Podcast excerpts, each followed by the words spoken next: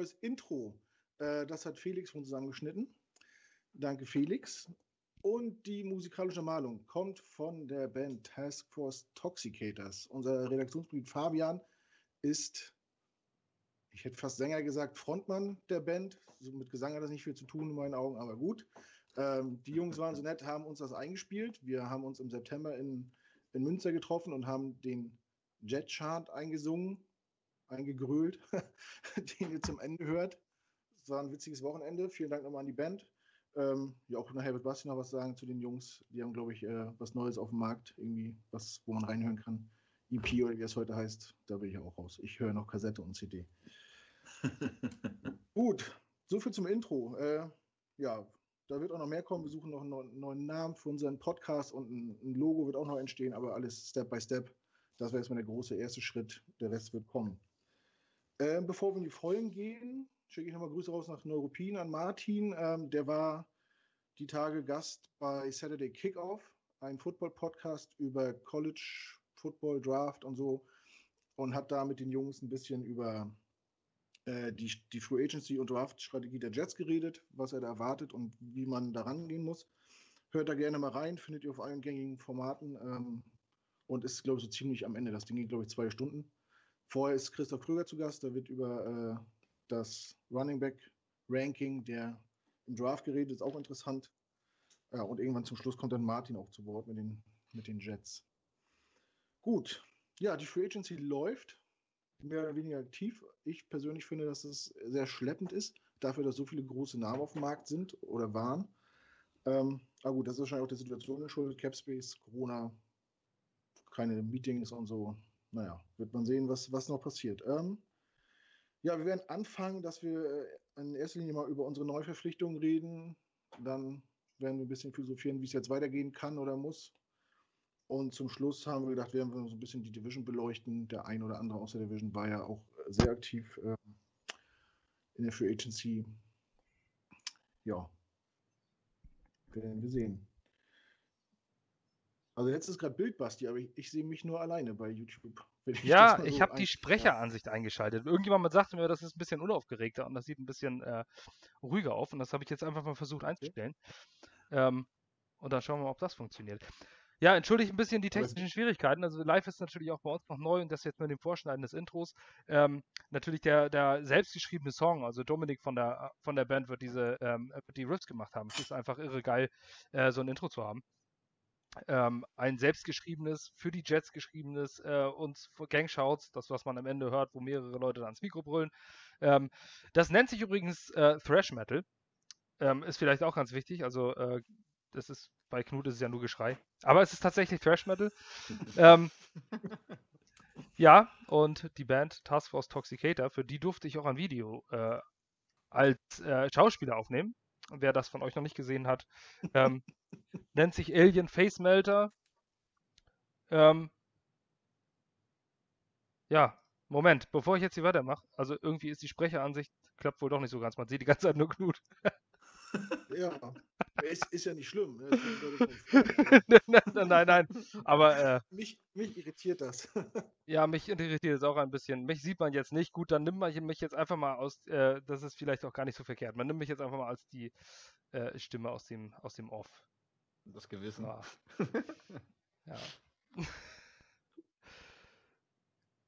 ja, ihr merkt, es ist ein wenig ähm, alles ein bisschen holprig, wenn wir das Ganze live machen, wenn wir noch nicht die Fähigkeiten dazu haben, nicht die Möglichkeiten dazu haben. Ähm, gut, also, und zwar die neue äh, EP Reborn in Thrash von Task Force Toxicator. Gebt das einfach mal ein. Ähm, kauft euch die CD, die Jungs können es gerade gebrauchen. Die mussten die Produktion der EP schließlich selbst bezahlen und konnten das jetzt durch Live-Konzert etc. nicht einspielen. Äh, wäre toll, wenn ihr diese Band supportet. Ähm, wenn euch Metal gefällt, dann würden euch das Task Force Toxicator sofort äh, gefallen. Wir wollen jetzt aber über die Jets sprechen. Genug. Genau, äh, genau. Ich habe es gerade angesprochen, das neue Liga-Jahr hat begonnen. Basti, was genau bedeutet das? Was ist ab heute anders? was darf man heute? Erzähl mal ein bisschen für die Unwissenden wie mich. Ähm, Im Endeffekt äh, startet jetzt alles. Also jetzt ähm, haben wir die Zeit, wo offiziell die Saison 2021 anfängt. Das wiederum bedeutet. Die letzten beiden Tage wurden äh, Legal Tampering Period genannt. Die Legal Tampering Period bedeutet so viel wie, ähm, man darf dort mit Agenten sprechen, man darf dort mit, ähm, mit den Spielern sprechen, man darf dort Verträge verhandeln, aber offiziell werden sie noch nicht. Ab dem 17. März, ähm, also sprich heute, um 21 Uhr, also dort drüben ist es jetzt 16 Uhr Ostküstenzeit, ähm, gilt das Cap Space für das Jahr 2021. Also was man jetzt vorher noch alles gelesen hat mit diesem Over the Cap, die Saints waren, glaube ich, mit knapp 70 Millionen über dem Cap ähm, und so weiter und so fort. Diese ganzen Teams ähm, müssen ab dem jetzigen Zeitpunkt unter dieses Salary Cap, äh, Salary Cap kommen. Diese Zahlen, die also dort standen, waren gerechnet für die Folgesaison. Die waren zu keinem Zeitpunkt over the cap, denn man muss 365 Tage, 24 Stunden unter dem Salary Cap liegen. Es ist, es gibt keine andere Möglichkeit. Also über dem Cap, realistisch gesehen, war noch nie, war kein, keins dieser Teams, sondern erst ab dem Start des Liga-Jahres seit neun Minuten. Ähm, bis dahin muss man das, äh, muss das Team das alles hinbekommen haben. Wenn sie über dem Cap liegen, dann wäre, äh, würden neue Verträge nicht akzeptiert werden. Zum Beispiel die ganzen Verträge, die jetzt abgeschlossen wurden, unter anderem wie Corey Davis ähm, oder Carl Lawson bei den Jets. Die wären jetzt zum Beispiel, wenn die Jets über dem Cap, Cap wären, würden die von der Liga nicht akzeptiert werden. Ähm, wenn es nicht unter Salary Cap passt. Das sind so diese äh, Nuancen und ab jetzt werden Trades offiziell, sprich seit 10 Minuten ist Jared Goff ein Detroit Lion und Matthew Stafford ein LA Ram und die ganzen anderen Trades werden jetzt auch offiziell. Vorher waren das alles nur Absprachen ähm, und diese Trades tre treten jetzt ein, genauso wie das Franchise Tag äh, ab jetzt oder beziehungsweise ab 21 Uhr gegen das Salary Cap zählt. Also jetzt kommen die harten Daten und jetzt geht die Free Agency eigentlich erst richtig los. Also die letzten beiden Tage war eigentlich eine Fake Free Agency. Das haben wir letztes Jahr gesehen an äh, zum Beispiel oder vor zwei Jahren war das, glaube ich. Vorspiel, das klingt schöner. Wie bitte? Nenn es lieber Vorspiel, das klingt schön. Ja, okay, stimmt. so können wir es so nennen. Nee, es war, ähm, man hat das vor zwei Jahren gesehen, als Anthony Barr angeblich ein Jet wurde und äh, eine Stunde später dann wieder kein Jet war oder irgendwie sowas so, so gefühlt. Ich bin nach wie vor glücklich, dass es nicht passiert ist. Stellt euch vor, wir hätten die hohen Verträge von CJ Mosley und Anthony Barr gehabt. Ja. ja. Also, dieser konnte natürlich noch zurücktreten aus diesem Vertrag, denn es war noch die Legal Tampering Period, also zwei Tage vor der Free Agency.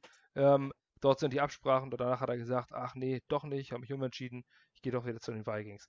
Ähm, ab jetzt können Verträge unterschrieben werden. Also das offizielle Liga 2021 hat jetzt begonnen. Genau, vielen Dank für die Erklärung. Ich hoffe, jetzt sind alle Unklarheiten beseitigt und jetzt geht es in die Vollen. Wir fangen an mit den neun alten Jets. Wir fangen mal an mit den äh, Resignings, die passiert sind. Zwei Spieler haben wir behalten. Wir haben im Vorfeld ja schon drüber gesprochen, was da für uns Sinn macht und was nicht. Marvin, Josh Adams wurde resigned, Markus May hat den Tag bekommen.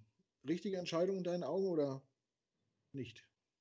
Ja, also ich bin ja großer Verfechter davon, dass man Marcus noch einen verlängerten Vertrag gibt. Dazu hat man jetzt ja noch bis äh, Mitte Juli, Mitte Juli glaube ich, ne? Basti korrigiert mich, äh, Zeit, das jetzt noch auszuhandeln. Wenn es bis dahin nicht passiert ist, dann würde er halt und er den Tag unterschreibt, ähm, dann würde halt Marcus May unter diesem Tag äh, spielen, der ihm jetzt 10,5 Millionen, glaube ich, einbringen würde, ähm, den er nach derzeit noch nicht unterschrieben hat. Ähm, wenn er ihn nicht unterschreiben würde und nichts weiteres passiert, müsste er halt ein Jahr aussetzen, weil mit Vertrag kannst du natürlich nicht spielen. Ähm, von daher, ich hoffe noch, dass sie einen langfristigen Vertrag hinbekommen. Ähm, weil ich einfach glaube, dass man einen Spieler wie Marcus May, der äh, nie gemeckert hat, der seinen Job gemacht hat, der seinen Job sehr gut gemacht hat, auch wenn er älteren Jahrgangs ist, weil er halt sehr spät in die Liga gekommen ist und jetzt schon bald 29 wird, ähm, was natürlich für einen Sportler halt immer schon äh, kurz vor Altersheim ja ist, ähm, trotzdem seinen Vertrag verdient hat, äh, zumal, er, zumal ich auch der feste Überzeugung bin, dass er mindestens noch drei Jahre auf hohem Niveau spielen kann. Ähm, von daher ist das auch für die Zukunft ein Thema und ähm, definitiv die richtige Entscheidung, ihn erstmal mit dem Tag zu halten. Josh Adams hat gute Ansätze gezeigt. Ähm, in den paar Snaps, die er spielen durfte, weil wir unbedingt einen 40-jährigen äh, 800 Snaps spielen lassen mussten.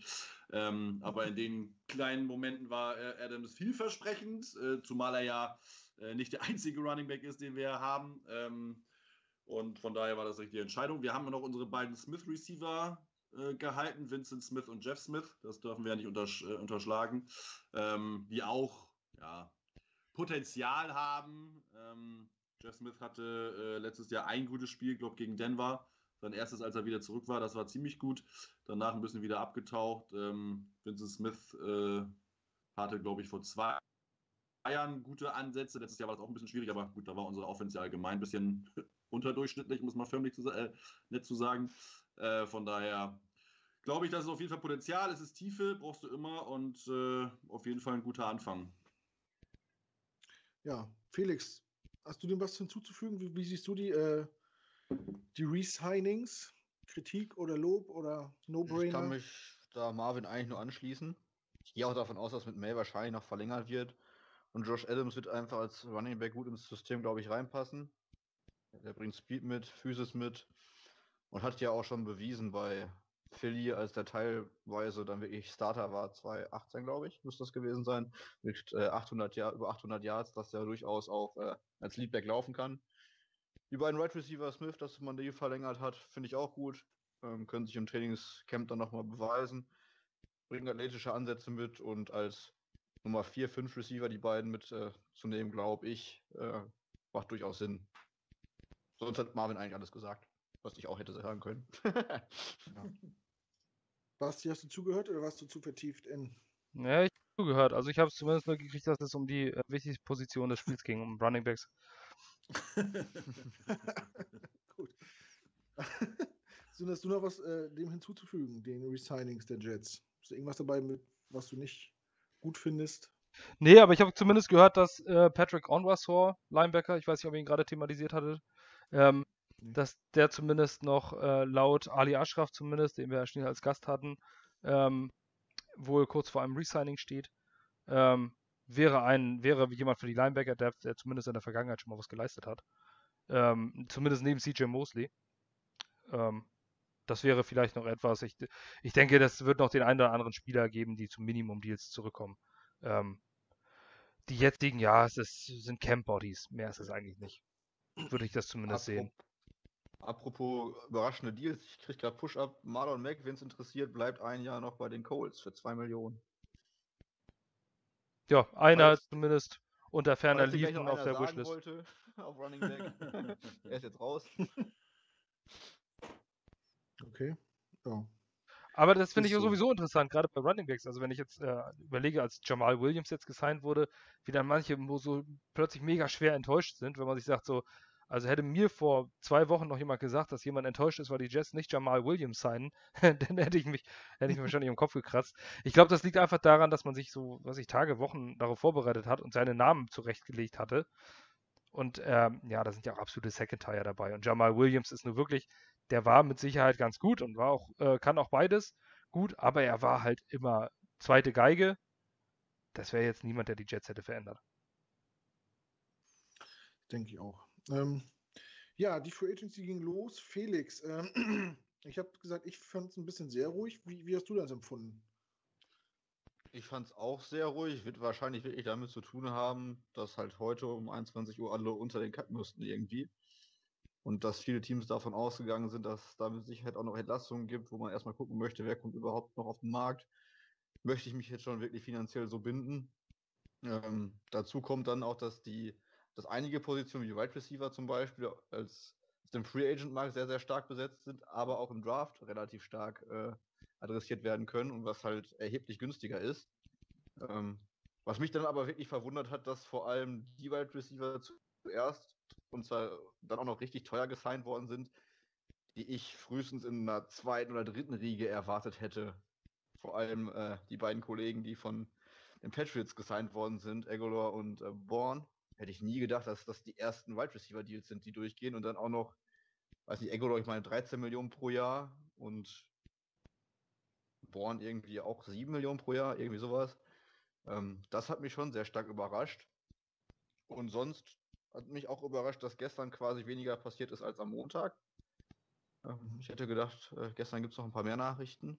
Äh, Nachrichten, ja doch Nachrichten, aber sonst, ähm, ja, sonst war das dann spätestens, finde ich, so ein bisschen abzusehen, dass auf Receiver zumindest nicht mehr so viel passiert, nachdem die ganz großen Fische am Montag übrig, also nicht nirgendwo gesigned haben und gestern nichts passiert ist, dass jetzt erstmal geguckt wird, ja, was geht so, wen kann man, wen möchte man vielleicht lange binden, wem gibt man einen Einjahresvertrag und was möchten die Wide Receiver und die Agenten selbst? So ein Golladay, wenn der jetzt sieht, okay, Davis verdient bis bei uns 12,5 Millionen im Jahr, da sehe ich mich drüber, da möchte ich mehr, auch längerfristig und die Teams sagen aber, wir haben Cap Space nicht und im Draft sind auch gute Leute, dass sich das da so ein bisschen dran aufhängt gegenseitig, könnte ich mir vorstellen.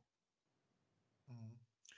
Ja, auf jeden Fall wird es noch Aktivitäten geben. Der Markt ist ja gefühlt noch voll mit großen Namen und wichtigen Spielern. Basti, hast du das erwartet, dass die Free Agency so schleppend anläuft oder ja. wie bist du da rangegangen? Ja, tatsächlich, weil, äh, weil es ähm, alleine durch Corona und durch die unklare Salary Cap Lage schon äh, eine schwierige Free Agency war, eine, die es so in der Form noch nicht gab. Man muss dazu auch sagen, in der Legal Tampering Period ist es ähm, erlaubt, mit ähm, den Agents zu reden, aber nicht mit den Spielern. Ähm, nur die Spieler, die nicht von Agents ähm, vertreten werden, und das sind, glaube ich, vier in der gesamten Free Agency, unter anderem Richard Sherman, die können dann auch in Person dorthin kommen. So, das heißt, man kauft die Katze im Sack, wenn man sich nicht damit beschäftigt hat. Ähm, so wie zum Beispiel die Patriots. Also die haben das jetzt für eine gute Idee gehalten, jede Menge Katzen in Säcken, in Säcken zu kaufen. Ähm, die sind ja ein bisschen durchgedreht. Aber ansonsten, ja, habe ich das tatsächlich erwartet. Ähnlich wie bei der Combine, wie bei sonstigen Draft- ähm, und ähm, Scouting-Geschichten und sowas ist es momentan eine schwierige Lage und das dauert deswegen alles länger. Man muss das auf Corona schieben. Ähm, manche signen welche von, vom Tape, manche machen total verrückte Moves, wie die Raiders oder sowas oder die Jaguars, die viel Geld für ähm, irgendwelche Pommesverkäufe aus dem Stadion angeblich be scheinbar bezahlen.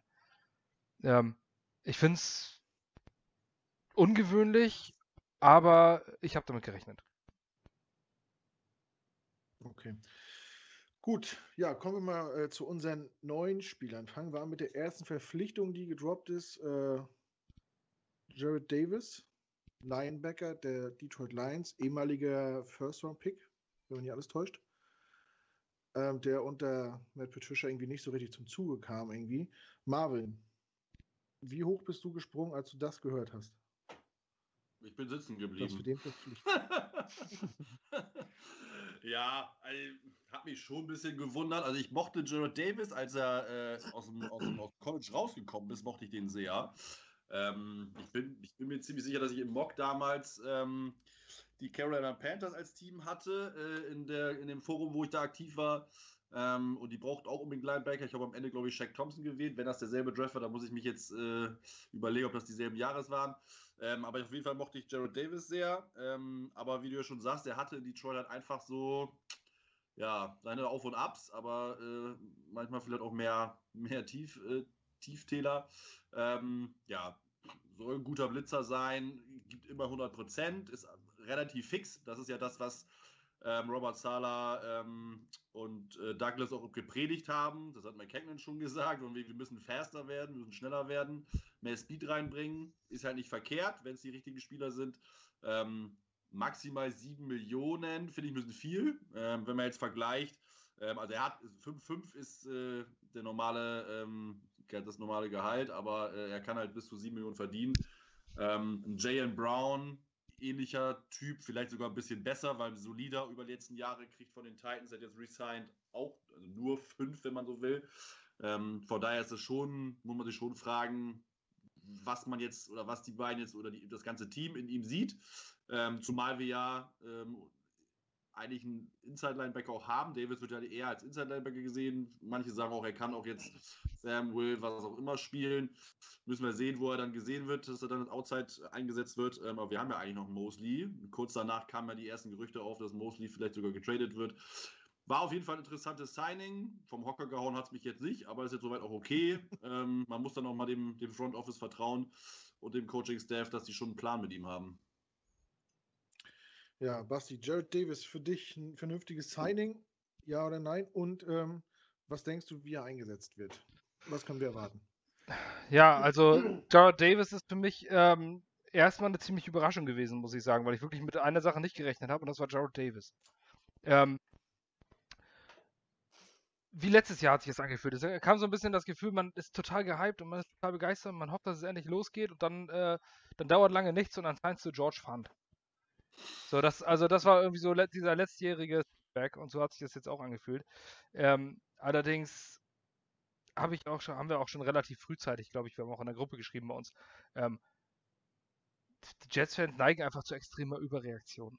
Nicht nur äh, hier in Deutschland in unserer Gruppe, sondern in den USA, Twitter etc., wo man das so wahrnimmt. Wenn man sich mal andere Fanbases anguckt, ähm, ja, die wundern sich nicht. Und hier siehst du schon 20 Minuten nachdem die Legal Tempering Period anfing, Leute mit diesem Bild posten, come on, do something. Wo du sagst, äh, sag mal, die Leute müssen ja auch erstmal miteinander reden. Äh, die machen das ja nicht wie die Patriots, die einfach irgendwelche Regeln brechen und äh, vorher schon zehn Verträge äh, festgelegt haben und dann das offiziell verkünden, weil ich frage mich, wie die New England Patriots innerhalb von fünf Stunden mit zehn Agents irgendwie Verträge ausgehandelt haben. Ähm, gut, dass vorher bereits verhandelt wird, ist ein offenes Geheimnis. Dann machen nicht nur die Patriots, sondern auch andere Teams. äh, aber Gerard Davis, ja, ist halt ein Linebacker. Also First Round ähm, Linebacker, der in seiner Zeit nicht wirklich, nicht wirklich inspirierend war. Ähm, aber letztes Jahr halt sehr gut. Ich muss jetzt auch noch mal ein paar Zahlen raussuchen.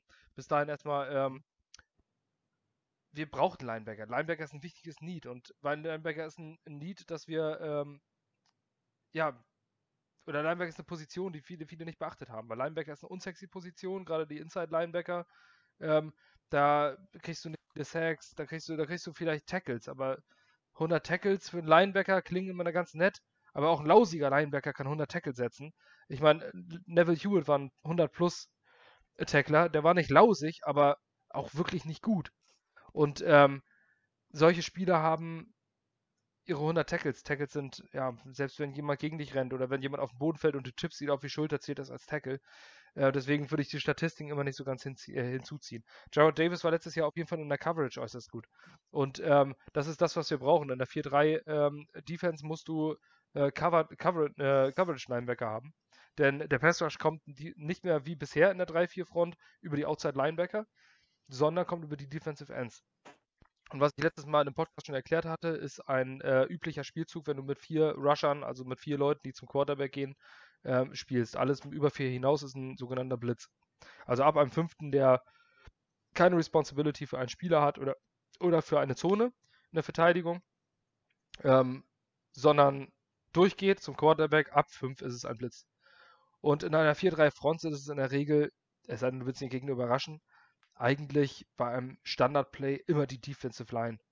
Weil du vier Rusher hast und da hast du drei Linebacker und die haben die Aufgaben. Dann gibt es den Sam Linebacker, der steht auf der Strong Side.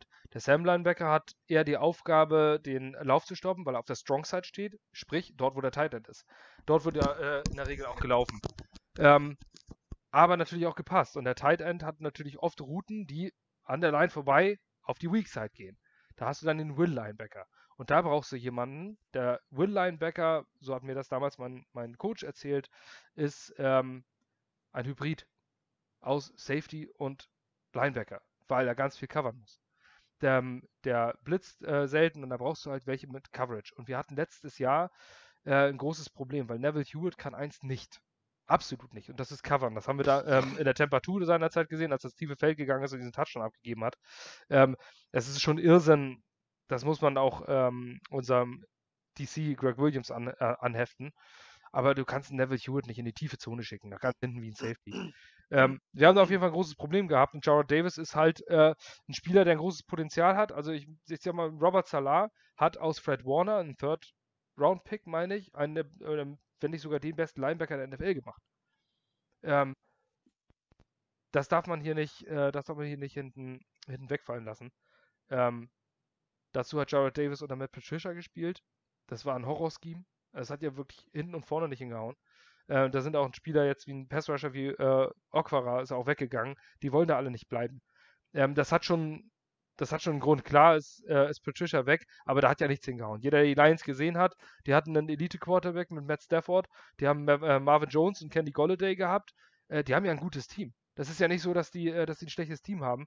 Und ähm, in der Defense äh, lief nichts zusammen.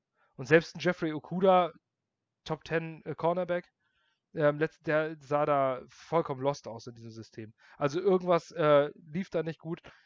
Ähm, deswegen weiß ich jetzt nicht, ob Jared Davis die große Lösung ist. Ist auch nur ein Einjahresvertrag. Wir haben das letztes Jahr äh, an Joe Douglas gesehen, dass er diese Einjahresverträge verteilt, wenn er sich nicht ganz sicher ist. Ähm, aber wenn du für 5,5 Millionen einen Linebacker bekommst mit hohem Upside, der vielleicht das wird, was Darren Lee werden sollte, seinerzeit bei den Jets, ähm, dann bin ich da auf jeden Fall absolut, absolut mal einverstanden. Zu kleinen Zahlen zumindest zu Jared Davis kann ich zumindest noch sagen. Äh, sein, Coverage, sein Coverage Grade war von 2017 bis 2019 eigentlich nahezu erbärmlich. Bei PFF hat er einen Grade von 46,8 bekommen. Ähm, allerdings, ja, jetzt muss ich aber kurz in das Sub-Package holen. Genau, er war letztes Jahr nicht, nicht dauernd auf dem Platz, sondern immer mal wieder reingeworfen worden und da war er deutlich besser. Hat ähm, in der Coverage letztes Jahr, und das ist ja die Steigerung, denn schließlich ist er, kommt er aus seinem Rookie-Vertrag, also seine vier Jahre sind abgelaufen, ähm, hat er letztes Jahr enorm improvisiert. Das erwartet man von Rookies, nicht, dass sie in Jahr 1 sofort perfekt sind.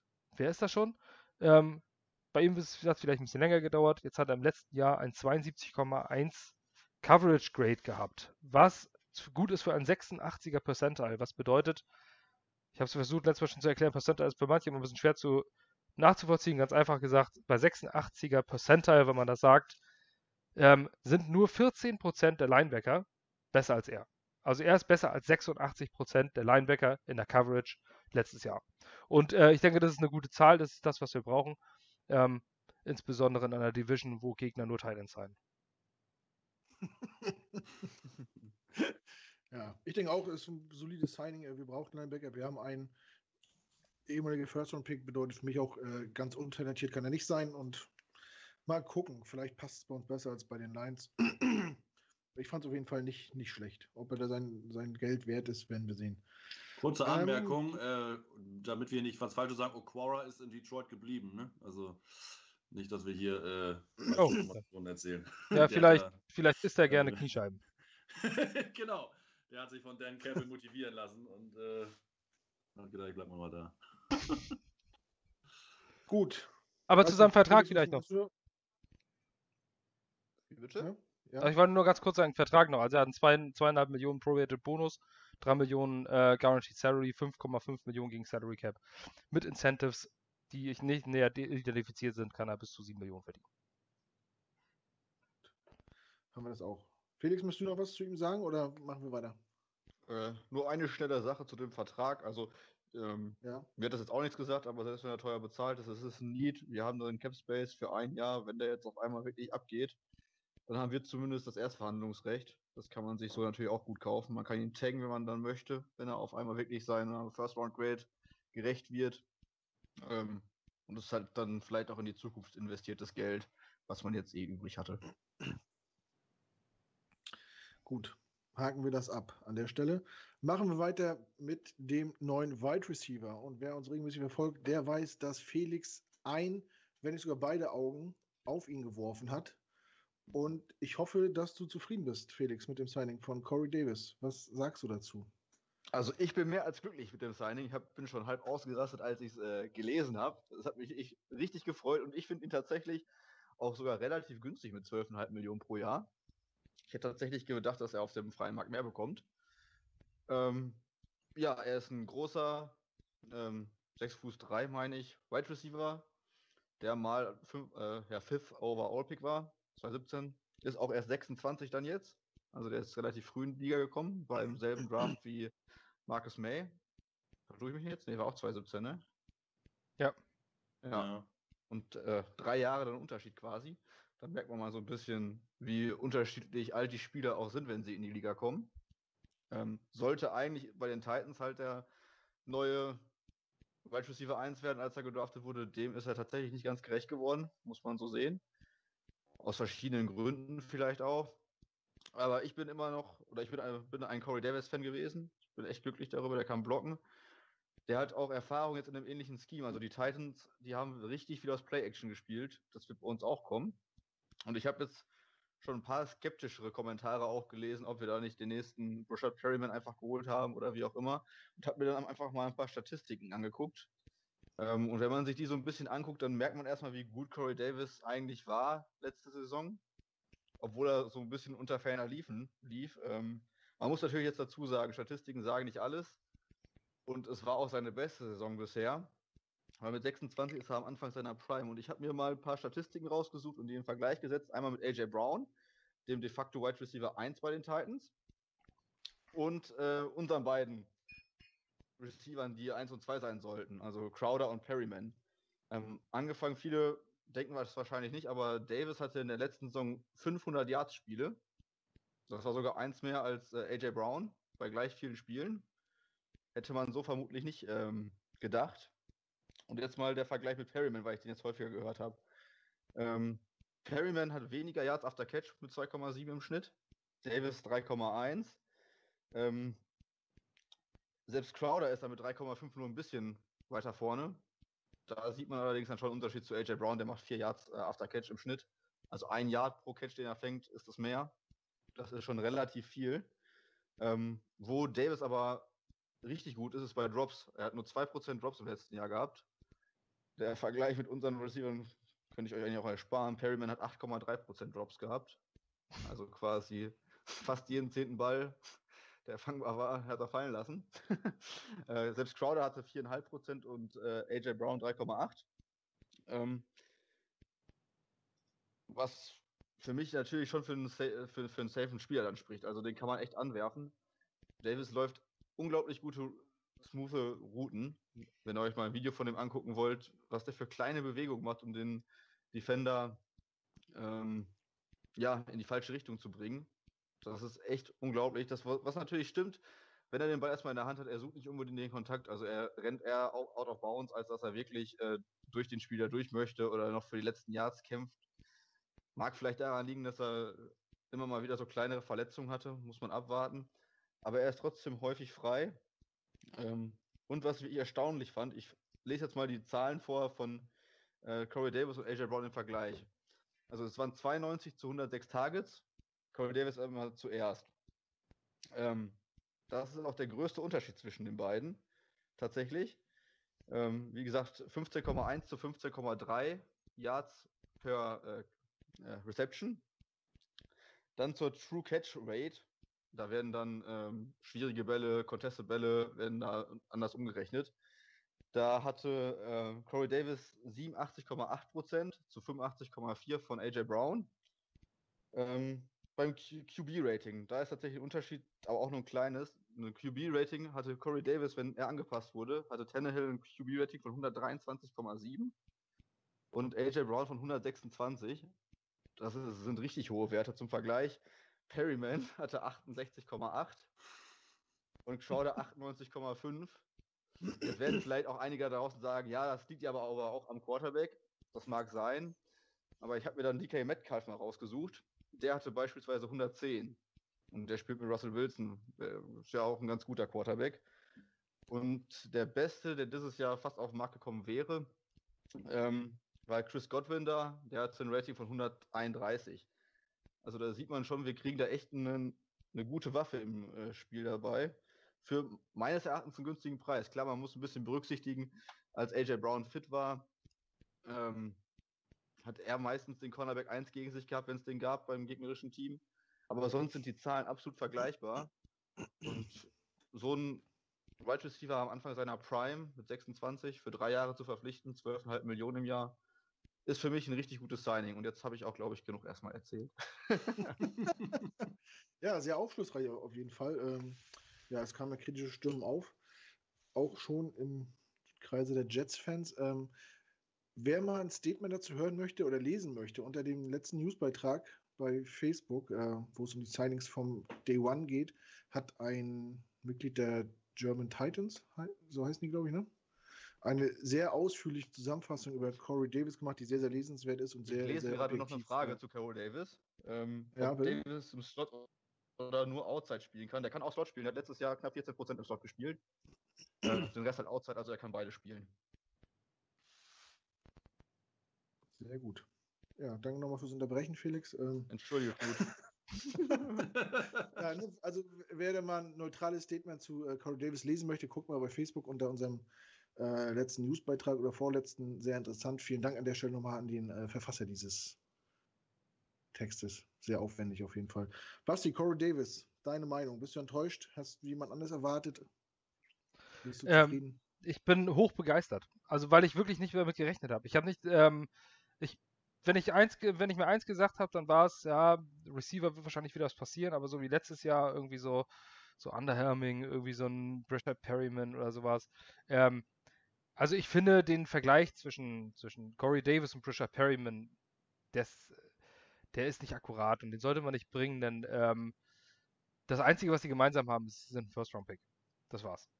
Ansonsten haben die unterschiedliche Körperkonstitution, andere ähm, Art und Weise zu spielen, äh, Contested Catches, ist, ist, ein kompletter Unterschied. Also die beiden kannst du einfach nicht vergleichen. Es sind einfach völlig unterschiedliche Wide Receiver. Ich bin einfach begeistert bei Corey Davis ähm, und ich werfe mich da jetzt gerne mal auf die Zahlen von Michael Nanya. Ähm, Jets X-Factor, wenn ihr dort noch keine Subscriber seid, das sind wirklich nur wenige Euros im Monat und es lohnt sich wirklich sehr. Das ist der beste Jets-Content, den ihr im Internet kriegen könnt. Ähm, jetsxfactor.com, einfach mal raufgucken. Vielleicht geht da demnächst auch was podcastmäßig bei uns. Ähm, aber nur als kleiner Teaser. Nein. Ja, denn Corey Davis, also Michael Nanya, die meisten werden ihn kennen, die bei Twitter unterwegs sind. Michael Nanya ist Analyst. Ähm, wurde schon mal eine Story über ihn geschrieben von Manny Schmeter seinerzeit, New York Daily News. Ähm, Manny Schmeter äh, fasst gerne Zahlen zusammen und ist der ultimative Stat-Geek, ähm, verliert dabei aber auch nicht das Wesentliche aus den Augen. Der hat eine, eine Liste gemacht von 47 Wide Receivers, die Free Agents sind, nämlich alle 47, ähm, die in der Liga aktiv sind, beziehungsweise waren. Und von diesen 47 hat er folgende Daten zusammengefasst. Ähm, das Alter, dann hat er die äh, gezahlten Spiele, Receiving Yards pro Spiel, ähm, dann Receiving Yards per Game, den PFF Grade, die Yards per Route Run, also sprich, wie viel Yard er pro Route äh, fängt. Dann die Prozente der, die Prozentzahl der Routen, die in ein First Down oder ein Touchdown ähm, resultierten und die DVOA von Football Outsiders, Defensive Adjusted Value over Average, komplizierte, komplizierte Geschichte. Ähm, da werden die Daten an die Defense angepasst. Und dort ist auch wieder mit Percentile gearbeitet. Ich hoffe, ihr habt die Percentile-Geschichte jetzt verstanden.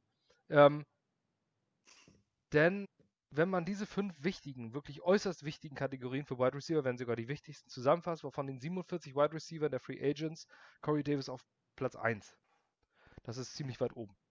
Also meiner Kenntnis nach zumindest. Ähm, ja. Er hat zum Beispiel, also er, damit hat er äh, eine Kombination aus diesen fünf ähm, Geschichten hat er einen Percentile von 95. Also der gehört zu den besten Wide Receivern oder er ist der beste Wide Receiver dieser Free Agent Klasse anhand dieser wichtigen Daten aus dem letzten Jahr.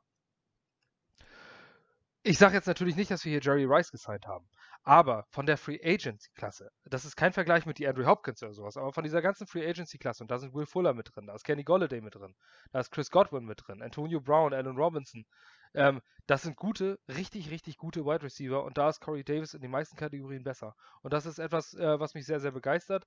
Ähm, denn man kann immer auf Stats gucken, 945 Yards, letztes Jahr 5 Touchdowns, meine ich. Ähm, hört sich gut an, aber jetzt auch nicht so, dass du sagst, boah, das ist ja Pro Bowl fähig. Ähm, aber es passt einfach alles. Der Mann ist 6 Fuß 3. Der spielt in einer Pass-Heavy, äh, Pass-Action-Heavy Offense und das wird mit Mike LaFleur auch kommen. Ähm, in hier, ich lese gerade, Ryan Tannehill hat an 36 Prozent der, ähm, der Snaps Play-Action gespielt. Und das werden wir nächstes Jahr ganz oft sehen. Ähm, das, davon profitiert er enorm. Und ich glaube, dass die 1000-Yard-Saison vielleicht schon aus dem Jahr 1 fallen könnte, wenn wir ein, äh, ein, Upgrade insgesamt auf Quarterback bekommen oder das Quarterback-Play deutlich besser wird. Ähm, in welcher Form auch immer. Ähm, Corey Davis ist jemand, den du gleich reinstellen kannst. Corey Davis hat ähm, vor allem eins, und zwar Availability. Der hat äh, in den letzten drei Saisons nur ein einziges Spiel verpasst. Also insgesamt drei, aber davon waren es zwei letzte Saison, weil er High Risk Close Contact auf der Covid-Liste stand. Das ist, äh, das kann man nicht in Injury Prone oder Injury oder sonst was zählen. Da kann er nämlich gar nichts für. Der war gesund. Er hat viel durch Verletzungen gespielt. Äh, also er ist in dem Sinne nicht Injury Prone, denn er spielt mit den Verletzungen trotzdem. Ähm, und nur ein Spiel verpasst, das ist das, was wir wollen. Wir brauchen einfach mal irgendwie Spieler, die auch äh, trotz Wehwehchen kommen und nicht wie Bristol Perryman quasi Glasknochen haben und eigentlich bei jeder zweiten Möglichkeit irgendwie raus sind. Und äh, dafür ist Corey Davis der Richtige. Sein Vertrag sagt auch alles, was du brauchst. Ähm, er hat, hat jetzt im ersten Jahr eine Cap-Number von 12,6 Millionen. Ähm, Im zweiten Jahr 2022 ist Cap steigt von 13,6 Millionen im dritten Jahr 11,1 Millionen. Das sind für einen potenziellen Wide Receiver 1 ziemlich gute Zahlen. Und das Beste daran finde ich eigentlich, wenn man sich das jetzt durchliest und wenn man jetzt guckt, man sagt, man hat Jameson Crowder, Denzel Mims, der letztes Jahr ganz, ganz große Ansätze gezeigt hat, ähm, und Corey Davis, da klingt das nach einem Wide Receiver Trio, wo sich der Gegner definitiv einige Tage noch vorbereiten muss. Und das haben wir lange nicht gehabt. Mhm. Seit 2015 nicht gehabt. Und deswegen bin ich glücklich. Das ist ein unbekanntes Gefühl irgendwie. gefühlt mit einem Signing eine Baustelle fast im, gefühlt abgeschlossen für mich. Ähm, was man noch nicht vergessen darf, was man bei den Statistiken, die man sich so vornimmt und bewertet, nicht sieht, äh, ich habe mir ein bisschen Tape angeguckt jetzt die Tage, ist ein extrem guter Blocker. Das wird bei Wide Receivers irgendwie oft unterschätzt, dass das auch ein wichtiges Kriterium ist. Und ich denke, das wird auch nächstes Jahr extrem wichtig sein, mit dem, was äh, unsere Coaches da vorhaben zu spielen. Äh, Marvin, siehst du das auch so? Ist, ist das, äh, war das vielleicht auch ein Hauptgrund oder Mittengrund, ihn zu holen, dieses Attribut des Blockings, oder ist das nebensächlich? Für dich? Und nee, Basti hat ja schon erzählt, wir werden Outside Zone Blocking Scheme spielen und da ist, muss man als Receiver blocken können. Wer da nicht blocken kann, der hat da nun mal nichts verloren in unserem System. Von daher, das ist äh, elementar wichtig und war mit Sicherheit einer der ausschlaggebenden Punkte, weswegen man ihn äh, unter Vertrag genommen hat. Wie gesagt, ich habe mich mit den Receivern jetzt so im Detail nicht beschäftigt. Es war klar, dass wir irgendeinen brauchen, weil so schlecht wie es letztes Jahr war, kann es nicht bleiben. Ähm, da war einfach zu wenig Talent drin, zu viel Klasse und ähm, wirklich gut, dass wir Corey Davis bekommen haben, dass äh, Joe Douglas da den, den Trigger gemacht hat ähm, und da nicht, also geduldig war vielleicht trotzdem, aber äh, auf jeden Fall sich entschieden hat, äh, die, das Receiving Core zu verstärken und äh, ist ein gutes Signing, wird uns helfen und die anderen beiden haben uns ja schon mit Statistiken gefüttert, warum es sogar vielleicht auch ein sehr gutes Signing werden kann äh, dem kann und werde ich nichts hinzuzufügen. Eine Sache hätte ich tatsächlich noch. Sehr gerne. ähm, weil ja viele gesagt haben, dass äh, Corey Davis noch nie eine 1000-Jahr-Saison hatte und es deswegen auch ein bisschen negativ sehen. Ähm, zum einen hat er letzte Saison zwei Spiele verpasst und zum anderen haben die Titans nur 30 Attempts per Game letztes Jahr gehabt. Das war äh, am 30 meisten oder am drittwenigsten. Nur die Patriots und äh, die Ravens hatten noch weniger. Ähm, wenn die irgendwo im Mittelfeld gelandet wären, äh, wäre Davis auch mit 14 Spielen über 1000 Yards gekommen. Ja, das darf man nicht vergessen. Genau, er kommt von den Titans, die sehr run-heavy sind äh, mit Henry. Ähm, ja, da wird das Passspiel auch vielleicht ein bisschen vernachlässigt.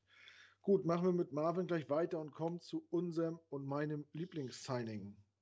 Karl Lawson, 26 Jahre alt, Defensive End. Also übrigens sind alle 26 Jahre alt, was ich sehr gut finde. Kommen alle aus dem, alle aus dem Rookie-Vertrag. Äh, ja. Und sind jetzt, jetzt sind sie dran, sich zu beweisen für die nächsten Verträge. Ähm, aber gut, Karl Lawson, Marvin, deine ja, Meinung? Das, das, das, hat mich sehr gefreut, muss ich sagen. Mich hat was äh, sehr gewundert, dass äh, er war ja jetzt vor bei den Cincinnati Bengals, dass die ihn haben ziehen lassen und dann gleichzeitig Trey Hendrickson geholt haben für fast dasselbe Gehalt, nur halt äh, ein Jahr mehr. Ähm, Karl Lawson hat jetzt einen Vertrag über drei Jahre 45 Millionen unterschrieben, davon 30 Millionen garantiert. Ähm, super Signing. Äh, Karl Lawson war letzte Saison richtig, richtig gut. Ähm, also ich habe mir von Karl Lawson Tape angesehen ähm, und der hat alles an Talent und auch an, an, an Werkzeug, sage ich mal, im Pass Rush, was man braucht, um äh, einfach gefährlich zu sein. Ähm, er hat den Swim-Move, er kann durch innen vorbei, er kann äh, outside, er ist schnell genug, um im Left Tackle rumzulaufen. Ähm, er hat viel, viel Bullrush gehabt, ähm, war viel äh, auf, auf, der rechten Seite tätig, also gegen den Left Tackle. Ähm, ist, wenn man jetzt Statistiken wählt, äh, 32 Total QB-Hits in 2020, zweitmeiste. 64 ähm, Total Pressure, sechstmeiste, hatte nur 5,5 Sacks, ähm, ist halt jetzt nicht mehr durchgekommen, aber das, wie gesagt, Sacks wie auch schon Tackles, das was schon gesagt, sagt halt nicht immer alles aus. Man muss halt viele Zahlen drumherum sehen und er ist einfach ein super Pass-Rusher, ähm, den wir einfach dringend benötigen. Ähm, das hat noch einer bei Twitter gesch äh, geschrieben. Das ist das erste Mal, dass wir einen Pass-Rusher haben, seitdem ich äh, irgendwie in Middle School war und ich bin jetzt 33, also ein Amerikaner. das ist halt irgendwie genau das, was das Thema ist. Ähm, wir haben seit Jahrzehnten keinen richtigen Pass-Rusher mehr gehabt. John Abraham, manche Jets-Fans ihn noch kennen, war also eigentlich der, der letzte wirkliche Pass-Rusher. Ähm, und äh, von daher bin ich mega excited. Äh, sehr cooles Signing und äh, Carl Larsen wird uns sehr, sehr viel Freude bereiten. Ähm, der ist richtig gut. Ja, denke auch. Ähm, Heiko hat bei, bei Twitter geschrieben, äh, wir haben einen Passrusher. Was, was für ein Gefühl ist das gerade, was ich habe? Ich kann nicht damit umgehen. Mir, mir geht es irgendwie ähnlich. ähm, ja, ich bin auf jeden Fall auch happy. Äh, Felix, wie bewertest du Karl Lawson? Bist du zufrieden? Oder hättest du gerne jemand anderes gesehen auf der Position? Ich äh, kann dem eigentlich nicht mehr hinzufügen, nicht, nichts mehr hinzufügen. Ich bin auch richtig glücklich. Ich meine, Lawson ist ähm, von der NFL äh, in der Top 100 Free Agent äh, Liste auf Platz 5 geführt worden. Unter allen Free Agents. Also da sieht man ja schon, äh, wie hoch der auch generell bewertet worden ist. Dass das jetzt nicht nur äh, exciting ist, weil der jetzt zu unserem Team quasi kommt. Ähm, das ist einfach eine Maschine. Der ist schnell, hat trotzdem Power. Wenn man sich den anguckt, jetzt mal äh, im, im europäischen, in der europäischen Metrik, der ist 1,88 groß und wiegt fast 120 Kilo, aber pure Power. Also ich bin begeistert und der neben Quinn Williams, die zusammen, da weiß ich gar nicht wie, also da muss man sich als Offense-Koordinator erstmal überlegen, wie man die beiden auf der einen Seite abhalten will und dann kommt ja von der anderen Seite auch noch äh, der ein oder andere. Also ich bin hin und weg und hoffe, dass äh, er das bestätigen kann, was wir jetzt äh, uns erhoffen. War auch ein ehemaliger Fourth-Round-Pick, glaube ich. Dritte oder vierte Runde? Eins von beiden, ich meine vierte Runde sogar. Mhm. Vierte Runde, ja. Mhm. Und ähm, da muss man sich auch erstmal den Platz noch verdienen über ja, vor allem in einem schlechten Bengals-Team über die letzten paar Jahre. Das sowas spielt ja auch immer in die Statistik noch mit rein. Ähm, vor allem was Sex angeht. An, manche sagen, er hatte erst 20 Sex in seiner Karriere. Ähm, das sagt erstmal nicht alles und zweitens muss man halt auch sehen, woher der, der Spiel dann auch wirklich kommt und was für eine steile äh, Lernkurve er dann halt auch in den letzten Jahren vom Viertrunden-Pick zu jetzt äh, 30 Millionen garantierten Gehalt gegangen ist. Ähm, ich bin begeistert. Sehr gut. Ja, 1,88, äh, 120 Kilo, das kommt fast mit mir hin. ich gehe davon aus, bei ihm ist die Verteilung ein bisschen anders geregelt. ich dachte, du gehst davon aus, dass Joe Douglas gleich anruft. Auch. Hat er schon, aber ich habe gesagt, kein Interesse. äh, Basti, du als Freund der Defense, was hast du gedacht, als du diese Nachricht bekommen hast? Ähm, ja, das war, das war, kam ja mitten in der Nacht. Beziehungsweise früh morgens schon bei uns. Ähm, ja, ich habe, also ich bin ja natürlich ein Yannick Ngakwe-Fanboy, das wissen die meisten, aber ähm, aus, nee, äh, aus, Real aus, Realismus, aus Realismusgründen äh, sage ich, das war eigentlich mit das Beste, was uns hätte passieren können. Ähm, Karl Lawson ist das beste Signing, was du hier machen konntest. Und ähm, das sage ich nicht nur, weil er jetzt ein Jet ist, sondern äh, aus rein faktischer Sicht. Und ähm, er ist ein großartiger Spieler, er ist ein großartiger Passrusher, er ist ein großartiger Typ. Die Bengals lieben ihn, die Bengals-Fans lieben ihn. Bei äh, Twitter wurde, hat uns der German Jungle Podcast, schöne Grüße an dieser Stelle, ähm, geschrieben, mit denen haben wir auch schon Kontakt gehabt, mit denen haben wir auch schon einen Crossover-Podcast gemacht. Ähm, mit denen haben wir uns schon mal in Berlin getroffen, ähm, mit den Bengals-Fans. Und äh, die haben uns geschrieben, Glückwunsch zu diesem Signing, wir sind todtraurig, dass wir ihn abgeben. Ähm, waren hochbegeistert von diesem Spieler. Carl Lawson ist deswegen ein bisschen unter dem Radar der NFL-Fans geflogen, weil er einfach in Cincinnati gespielt hat. Weil die Bengals letztes Jahr, auch nach dem Ausfall von Joe Burrow, hat da einfach keiner mehr hingeguckt. Carlos Dunlap ist gegangen. Und trotzdem hat Carl Lawson produziert, produziert, produziert. Wenn ihr ähm, guckt bei Edge Rushern, könnt ihr zwei Dinge getrost ignorieren. Was heißt, die eine könnt ihr ignorieren, die andere weniger äh, beachten. Ignorieren könnt ihr Tackles, ähm, Tackles sind keine wichtigen Zahlen für Edge Rusher. Und äh, was ihr weniger beachten müsst, sind Sacks. Nur weil jemand 10 Sacks macht, ist er noch längst kein äh, Top-Pass-Rusher. Ähm, die neuen Sacks, sagt man, sind Pressures. Denn wenn ein Quarterback so unter Druck gesetzt wird, dass er den Ball rechtzeitig wegwirft oder zum Gegner wirft oder sonstiges, kriegt dieser Edge-Defender keinen Sack. Aber hat ein extrem wichtiges Play gemacht. Das ist unter anderem auch ein Grund, warum J. Clowney trotz 0 Sacks immer noch ein sehr, sehr guter Footballplayer ist. Bei Carl Lawson ist es ähnlich. 5,56 sagen nicht das aus, was Carl Lawson ist. Carl Lawson war letztes Jahr nah an Elite. Eigentlich in, äh, in allen Daten. Man muss sagen, er ist jetzt gerade erst 26 geworden, er hat letztes Jahr nicht ein einziges Spiel verpasst. Ähm, und das ist das, was wir brauchen. Wir brauchen beständige Spieler. Ähm, diese, das, was Marvin schon gesagt hat, diese 64 Pressures, ähm, das ist eine irre hohe Zahl. Ich meine, das ist die viertbeste unter allen Edge-Rushern.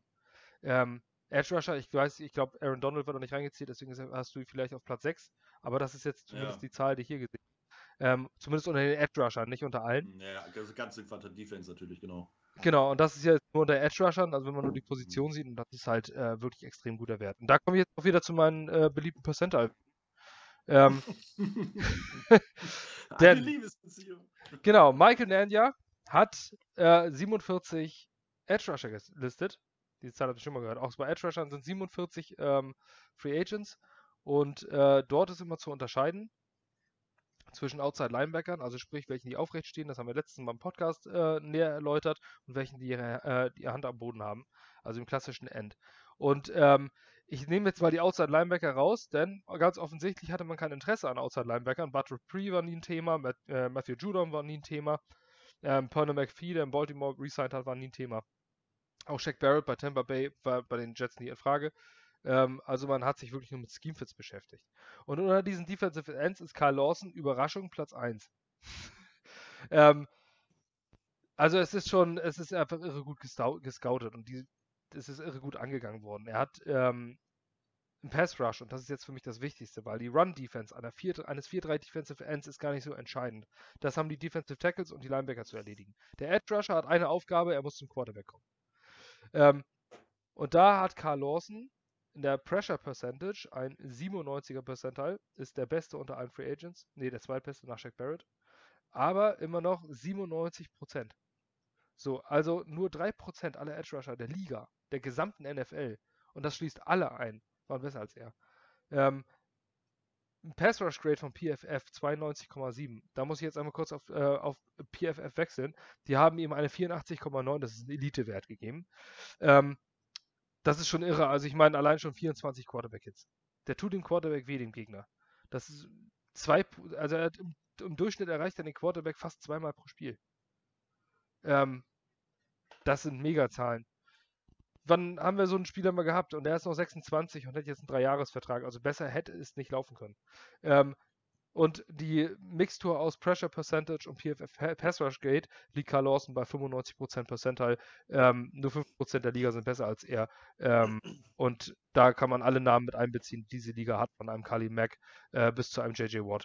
Ähm, Carl Lawson gehört zu dieser Elite-Gruppe. Er hat äh, in seinem ersten Jahr 10 Sacks äh, erzielt. War auch in seinem ersten Jahr sehr stark. Ähm, ist immer ein bisschen unter dem Radar geflogen, denn die Bengals haben natürlich auch Stars gehabt, wie Carlos Dunlap oder Gino Atkins in der Defensive Line. Carl Lawson, gehe ich davon aus, ist die Lösung auf Edge. Und ähm, ich bin einfach glücklich, dass wir es haben, weil wir die ganzen letzten Jahre haben wir das immer gehofft. Nie kam einer. Ähm, mit John Abraham, diesen, ich habe letztens von Connor Hughes vom The Athletic habe ich jetzt gelesen, uh, the, um, we never had a pass rusher since 2005. Um, probably this the last time you will hear the sentence. Und äh, das wäre doch einfach schön. Nach 16 Jahren Pass Rusher zu haben, wir wissen, wie, Pass Rush, wie wichtig Pass Rush ist. Top, Top Wide Receiver und Top Edge Rusher, mehr hätte ich mir nicht wünschen können. Ich bin einfach glücklich über das Signing von Carl Lawson und ich glaube, dass wir eine Lösung haben. Sehr gut. Ja, ich denke auch, da gibt es keine zwei Meinungen. Das ist eine super Verpflichtung. Ähm, da kommen auch äh, ein paar Fragen zu rein. Und zwar fragt Carsten H. aus München. Basti, was, was sagt dein Bruder dazu? Also wer es nicht weiß, Bastis Bruder ist, ist Bengals-Fan. Sehr netter Typ. Grüße gehen raus. Haben wir auch schon mal getroffen in Frankfurt und Berlin. Ja, mein Bruder ist natürlich schwer enttäuscht. Er hätte ihn gerne behalten. Ähm, aber die Bengals sind zumindest äh, ja ein wenig ähm, ja entschädigt worden. Ja, Entschädigungspreis was sagen. Trey Hendrickson haben sie gesigned, an dem die Jets auch interessiert waren. Mit Sicherheit ein guter Spieler, der letztes Jahr wirklich stark gespielt hat bei den Saints. Ähm, das fängt es vielleicht ein bisschen auf. Natürlich will man irgendwie die eigenen Spieler behalten. Auf jeden Fall er ist er enttäuscht, ja. Das kann man so sagen. Also er hat gesagt, äh, aber dann wenigstens zum Glück, wenn ich bei dir auf dem Sofa sitze und wir Bier trinken, kann ich ihn immer noch sehen. Sehr gut. Und äh, MT Carp and Fishing, wer immer du bist, fragt, ob wir jetzt noch Clowny für die andere Seite brauchen, Basti. Oder ob das erstmal langt. Äh, ich wäre begeistert, tatsächlich. Also, ähm, ich glaube, dass äh, Jadavion Clowney allein schon wegen seiner äh, verhältnismäßig geringen Sackzahl von null ähm, wahrscheinlich nicht so viel Geld bekommen wird, weil ähm, es gibt immer noch diese Agents und die GMs, die immer noch auch diese Sackzahlen nehmen und weniger in dieses Analytics-Game einsteigen. Ähm, Clowney ist ein Elite-Spieler in der Liga. Auch wenn man es an den Sackzahlen nicht sieht. Ähnlich wie beim Leonard Williams. Leonard Williams ist auch ein sehr, sehr guter Spieler. Viele sagen, ja, der kann ja nicht sacken. Ja, aber das ist ein irre guter Footballspieler. Und das darf man nicht vergessen. Und das ist bei Jadavion Clowney auch. Jetzt. Also, also ich finde schon, also wenn du jetzt auf der anderen Seite noch jemanden holst, dann hast du die, äh, da hast du die Falle. Jadavion Clowney werden, werden absolut ausgezeichnetes Signing für die Jets. Und ich wäre da wirklich begeistert. Allerdings ist er auch wieder mehr der Outside Linebacker. Ähm, deswegen weiß ich nicht so ganz, ob die Jets das jetzt machen. Ich glaube nicht, dass ein Clowney kommt, denn äh, man sieht eine klare Linie, dass sie sich nur auf die klassischen Ends konzentrieren jetzt. Ich glaube eher an einen, ähm, an äh, den, den alten Buddy von, na, von Robert Salah. Wer heißt auch? Kerry Hyder, meine ich. Von den 49ers. Gut, ähm, ja, dann haben wir den letzten. Äh, Justin Hardy, offiziell Cornerback von den äh, Saints, ist ausgewiesener Special Team Spezialist als Gunner, glaube ich, aktiv. Ähm, ja, kann man vielleicht nicht so viel zu sagen, nur dass, was man in den sozialen Medien liest, ist, dass die New Orleans Saints-Fans sehr, in sehr hohen Tönen von ihm sprechen. Er soll sehr angewiesen sein im Lockerroom und bei den Fans. Und ich, er hat auch, glaube ich, schon gepostet, dass er sich auf, auf New York freut. Ähm, ja, Marvin, wie siehst du das Signing? Braucht man auch, oder? Definitiv, du brauchst äh, Core Special Teamer, ähm, das ist, äh, ist einfach wichtig. Ähm, und ich habe auch gedacht, als ich das nachts um drei, nachdem ich wach geworden bin, gelesen habe, ich dachte, was ist Justin Hardy? Kann man das essen? Keine Ahnung. Ähm, aber wie du ja sagst, es ist schon anscheinend äh, ein sehr wichtiger Spieler bei den Saints gewesen. Also selbst äh, Cameron, äh, Cameron Hayward, war das der richtige? Nee, das war der Steelers-Spieler, ne? Ähm, halt der andere, Cam Hayward, Cameron, Cam Jordan. Keine Ahnung. Cam Jordan, genau. Cameron Jordan, genau. Hayward war der Steelers. Ähm, hat auch zu Twitter gegeben, so, so, so ein Gift mit Oh No und solche Sachen. Also er war wohl wirklich sehr beliebt, hat äh, sehr viel für den Lockerroom getan. Ähm, und die Jets sind angeblich, ich bin mir nicht sicher, wer es ist, ich glaube, das hat Didi Kimagwada gepostet, ähm, sehr, sehr begeistert, dass sie ihn von den Saints loseisen konnten. Damit haben sie wohl nicht ganz gerechnet.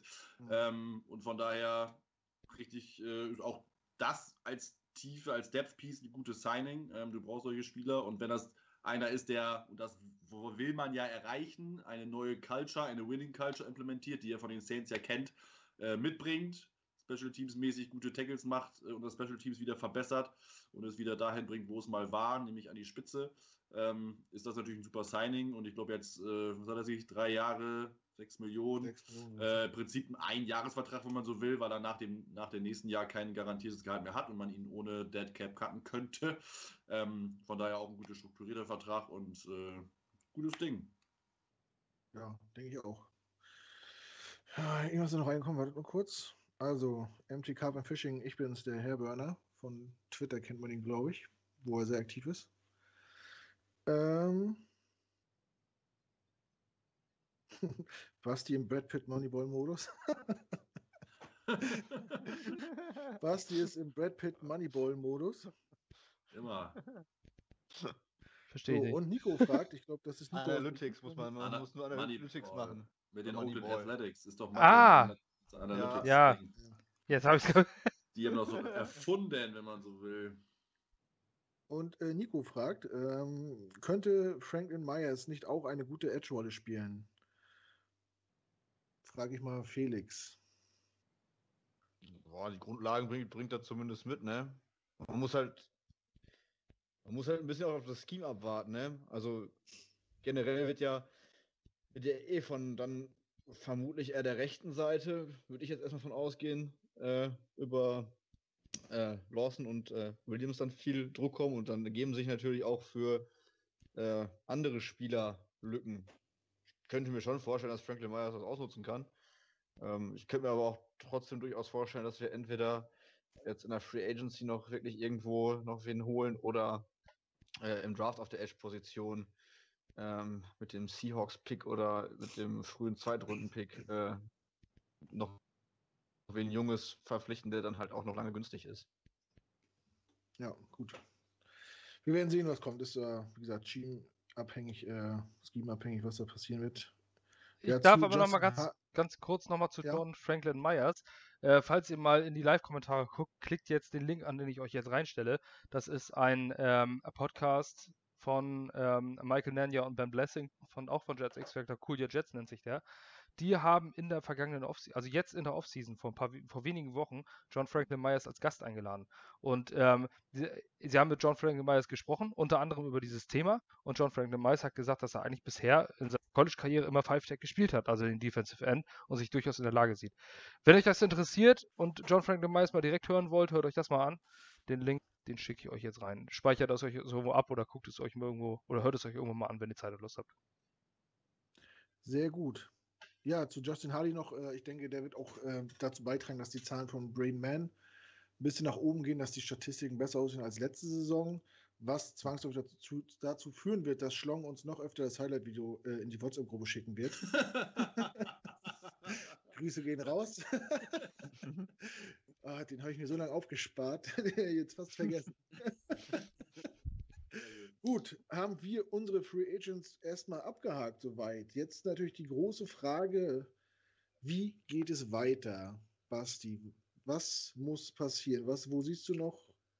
Also Handlungsbedarf gibt es natürlich noch genug. Was, was denkst du, was als nächstes passieren wird bei uns? Ähm, ich sag mal so, also es könnte länger dauern, als, ähm, als man erwartet und ich hoffe auch, dass äh, die, mehr, die meisten Leute jetzt ein bisschen Patience lernen. Ähm, insbesondere Jets-Fans, also ein bisschen Zurückhaltung. Nicht bei jedem Namen, den man irgendwie mal auf der Free Agent-Liste unter den Top 10 gehört hat, gleich mega enttäuscht sein und fuck it und scheiße und so und so weiter so fort. Ähm, einfach mal cool down. Dieser Markt ist jetzt unheimlich slowed down, denn es wurden viele Verträge abgeschlossen, es ist nicht mehr so viel Cap Space vorhanden. Ähm, heute kam ein Tweet und eine wichtige Quelle hat gesagt, äh, der Wide Receiver Markt ist momentan quasi auf Stopp, weil viele äh, wollen zweistellige Millionen zahlen, aber die Teams können das einfach nicht mehr bezahlen. Und dementsprechend werden das jetzt Zielverhandlungen. Ähm, man darf jetzt nicht jeden Moment, man braucht nicht Twitter-Timeline refreshen und jeden Moment mit dem großen Zahling der Jets rechnen. Aus der Gesamt-NFL ist natürlich immer was zu erwarten. Ähm, was die Jets betrifft, hoffe ich einfach, dass äh, noch ein sinnvolles Cornerback-Signing kommt. Es muss nicht immer gleich der größte Name sein. Nur weil man den Namen schon mal gehört hat oder weil man den Namen oft gehört hat, heißt nicht, dass es auch der beste ist. Ähm, einen Edge Rush hätte ich immer noch gerne. Und äh, für mich ist halt auch ganz wichtig die Quarterback-Position, aber ich glaube, die wird sich erst im Draft, äh, da wird sich erst im Draft was tun. Ähm, Worauf ich jetzt insbesondere hoffe, ist tatsächlich kein Free Agents Move, sondern dass, äh, dass man Sam endlich tradet oder sich endlich dazu committet. Eins von beidem. Ich ähm, hoffe einfach, dass dieses Thema unter Jets-Fans äh, schnell begraben werden kann. Ich hoffe, dass, äh, dass man das mal schnell reinen Tisch macht, dass man entweder ihn wegtradet und dann kann man endlich mal durchatmen und dann gibt es nicht mehr zwei Lager. Oder dass man sagt, Sam Darnold ist 2020 unser Quarterback, Ausrufezeichen. Und ähm, dann hat die Diskussion äh, das Thema auch ein Ende. Da können sich Leute darüber aufregen, ich würde mich auch darüber ärgern, aber nichtsdestotrotz hätte man dann endlich eine Entscheidung. Und ähm, natürlich wollte man die Prodis abwarten, aber es wäre schön, wenn dort eine Entscheidung kommt. Das ist für mich wichtig.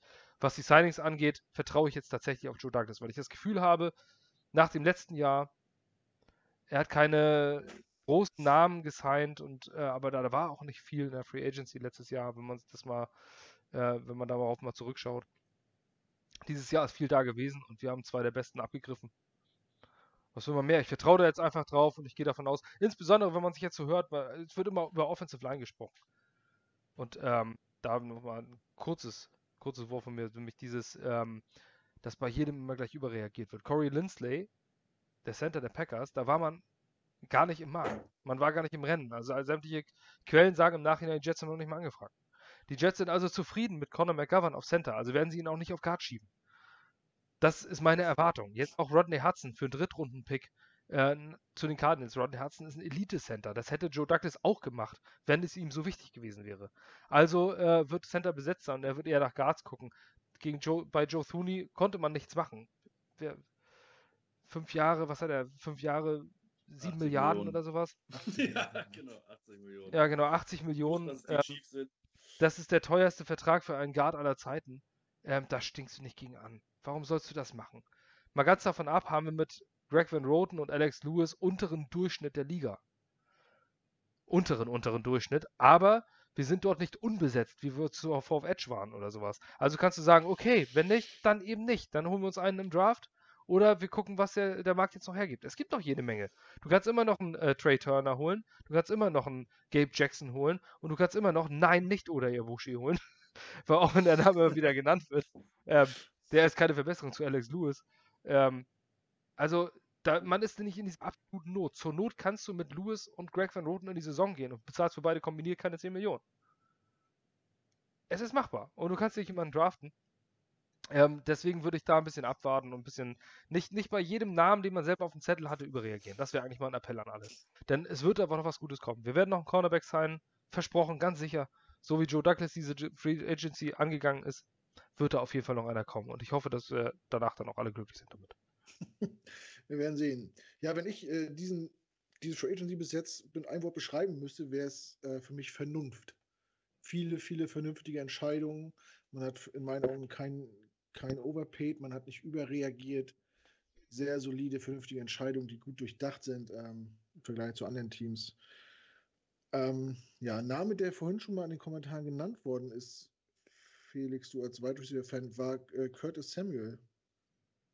Wäre das noch jemand, den du sehen würdest bei uns oder ist das, langt das erstmal? Also ich würde gerne noch auf jeden Fall ein Signing sehen. Curtis Samuel wäre natürlich äh, der absolute Hammer. Der hat auf dem College auch mal Running Back gespielt, ist dann quasi konvertiert zum Wide Receiver und wurde dann letztes Jahr bei den Panthers auch vermehrt wieder als Running Back eingesetzt. Und damit hätten wir halt einen Spieler, den man bei Jet Sweeps einsetzen kann und der auch das gute Blocking von ähm, Corey Davis und ähm, auch Dan Simmons ist ein guter Blocker, äh, ausnutzen kann. Das wäre schon phänomenal. Allerdings weiß ich nicht, ob man noch so viele Ressourcen äh, jetzt wieder in einen weiteren Wide Receiver stecken möchte, weil ich mir auch vorstellen könnte, dass Curtis Samuel auch knapp zweistellig Millionen verdienen möchte und die wahrscheinlich auch irgendwo bekommt. Dann ist halt die Frage, ob man das machen möchte oder ob man sich mit einer günstigeren Lösung ähm, zufrieden gibt. Ich bin mir jetzt nicht sicher, ob er schon wieder verlängert hat oder woanders ist, aber Isaiah McKenzie zum Beispiel von den Bills, also so eine äh, Matchup-Waffe, ist irgendwann mal von den Broncos gedraftet worden. So ein kleinerer Speedy Guy, der richtig schnell ist, der ähm, auch Jet Sweeps laufen kann. Der hat, glaube ich, letztes Jahr sogar einen Touchdown auf äh, Josh Allen geworfen. Ähm, wäre so für mich die günstige, schnelle Variante. Tatsächlich hatte ich bis gestern noch auf John Ross gehofft. Der mhm. ist ja jetzt bei den, ähm, bei den Giants untergekommen für zweieinhalb Millionen und ein Jahr. Das wäre für mich auch einer gewesen, der mit dem Speed einfach das Blocking ausnutzen kann, der das Feld weit macht. Ähm, das wäre so auf Right Receiver meine Wunschlösung noch günstig gewesen. Und sonst, wie gesagt, jetzt ein Isaiah McKenzie fände ich zum Beispiel preiswert halt ganz gut. Ähm, wäre jetzt nicht die flashy Lösung wie einen äh, Curtis Samuel, da würde ich mich natürlich drüber freuen, aber ich glaube nicht, dass so viele Ressourcen da reingesteckt werden. Und noch zum Thema O-Line kurz. Äh, ich habe heute ein Video gesehen, ich weiß nicht, welcher der NFL-Analysten das war.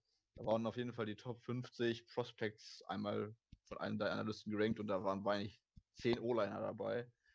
Also wenn du auf in der O-Line, egal wo du auf wen suchst, ähm, da findest du im Draft auch Interior oder selbst einen Right Tackle, wenn du den haben möchtest. Äh, noch wen und muss jetzt nicht unbedingt ähm, 80 Millionen für einen Guard ausgeben. Das stimmt. Das denke ich auch. Das war gut, dass man da nicht in einen Wettbieten mit eingestiegen ist, auch wenn natürlich viele äh, Fans das anders gesehen haben und empört waren, dass wir die beiden nicht bekommen haben. Äh, Marvin, wo würdest du jetzt das Hauptaugenmerk drauflegen in der, in der Free Agency? Was, was müsste deiner Meinung nach jetzt noch passieren? Hast du da ein paar Namen, konkrete Namen im Kopf oder nur Positionsgruppen? Ja, wie gesagt, das haben die anderen schon gesagt. Also ich glaube, wir brauchen auf jeden Fall noch mindestens einen Cornerback. Ähm, ich glaube auch, dass wir auf jeden Fall noch einen Guard holen sollten. Ähm, wer auch immer es dann sein wird. Ähm, Trey Turner ist natürlich super, der kostet natürlich ein bisschen was. Ähm, auch ein Gabe Jackson, der ist erst 30, den die Raiders ähm, noch nicht entlassen haben oder entlassen wollen, wie auch immer. Irgendwie habe ich da jetzt äh, äh, unterschiedliche Informationen zu. Ähm, von daher eigentlich, glaube ich, müssen wir noch mal ein bisschen Erfahrung haben. Was jetzt ja schon gesagt, wenn Roden und Lewis sind Durchschnitt, vielleicht auch ein bisschen unterer Durchschnitt. Ähm, aber das reicht halt einfach nicht, äh, meiner Meinung nach. Und du kannst natürlich im, im Draft einen, äh, unter anderem Wyatt Davis zum Beispiel von Ohio State holen. Aber die sind ja auch jung, die müssen, ne? Und er ist halt auch keiner, der jetzt, sag ich mal, von den so einem Quint Nelson-Typ oder so, da ist er halt auch weit von weg. Das heißt, sie brauchen auch ein bisschen Erfahrung und Anlaufzeit und solche Sachen. Von daher glaube ich schon, dass du noch einen erfahrenen, halbwegs adäquaten Ersatz holen müsstest. Ähm, aber wir werden sehen. Also wieder wichtig wäre mir erstmal, dass wir einen Cornerback holen. Ähm, Richard Sherman hat sich immer angeboten.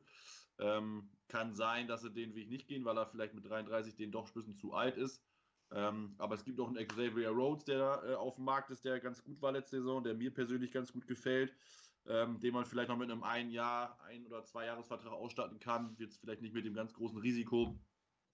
Ähm, von daher, Cornerback wäre für mich die wichtigste Geschichte. Und ähm, ja, Interior wäre dann noch, sage ich mal, so ein bisschen das Sahnehäubchen, was ich äh, schon sehe. Aber wenn sie jetzt nichts Passendes finden, dann wäre das halt so. Ähm, wie gesagt, man hat den Draft ja auch noch. Ähm, und auch später kann man noch Trades einfädeln. Das ist jetzt ja äh, jetzt, in, wenn du weit die Woche zu Ende ist, nicht vorbei. Man hat ja die ganze Saison Zeit jetzt wieder äh, bis zur Woche 8. Ähm, von daher, äh, ja. Aber wichtig wäre Cornerback und äh, von daher, das muss auf jeden Fall eigentlich noch passieren, meiner Meinung nach. Eine Frage, Marvin, was würdest du denn dann von der Jory Jackson halten? Der ist doch noch nicht irgendwo gesigned worden, oder? Ja, ich habe immer so ein Problem mit Leuten, die nicht, äh, wie Basti schon sagt, ne? also den Spruch präge ich ja auch immer, your best ability is availability ähm, und der war mir auch zu häufig verletzt. Ich meine, er ist ein dünne, dünnes Hämpfling da ähm, und ich habe halt immer echt ein Problem mit Leuten, die häufiger verletzt sind. Ähm, klar, es gibt immer Spieler, die äh, sich irgendwann fangen, sehe so ein, so ein äh, ähm, wie heißt der jetzt noch? Ähm, aber war der nicht nur der Der, der, der Tom, der, Line, der Linebacker von, von, von den Panthers, der jetzt retired hat, der ja drei Kreuzbandrisse oder vier Kreuzbandrisse hatte. Ähm, ja, weiß ich nicht genau. Er war halt in der, also zumindest das, was ich mitgekriegt habe, in der Vergangenheit immer mal wieder verletzt. Ähm, und das ist mir dann immer sehr heikel. Ich sag mal so, wenn man für ein, für ein Jahr maximal 7, 8 Millionen kriegt, wäre ich nicht dagegen. Also ich würde mir jetzt hier nicht äh, rumwettern oder so. Wir brauchen Cornerback, wir brauchen Tiefe. Also es ist jetzt kein Zeichen, wo ich sage, es ist schlimm. Ähm, aber wie gesagt, mir würde zum Beispiel Xavier Rhodes besser gefallen. Aber das ist ja, da haben ja auch andere ihre Präferenzen, aber äh, wäre jetzt auch nicht schlimm. Aber ich bin, ich fand Dory Jackson schon damals beim Draft nicht so geil, weil er dieses, äh, dieses, ich sag jetzt mal, Swiss Army Knife, Athlet, keiner genau wusste, wo er welche Position ich tue mich da immer schwer, dann äh, mit solchen Leuten warm zu werden. Deswegen, äh, vielleicht kommt das auch daher, weiß ich nicht. Äh, deswegen gefällt mir ein klassischer Corner wie Rhodes ein bisschen besser, aber ja, wäre jetzt auch nicht das Schlimmste der Welt, wenn wir jetzt O'Leary Jackson holen. Solange wir einen Cornerback holen, das wäre wichtig. Ja, wir werden sehen. Baustellen sind noch genug, aber äh, bleibt ruhig. Der Markt ist noch voll mit brauchbaren Spielern.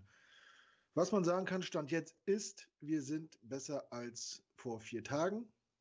Das, äh, das Gefühl hatte man die letzten Off-Seasons selten oder für Agencies.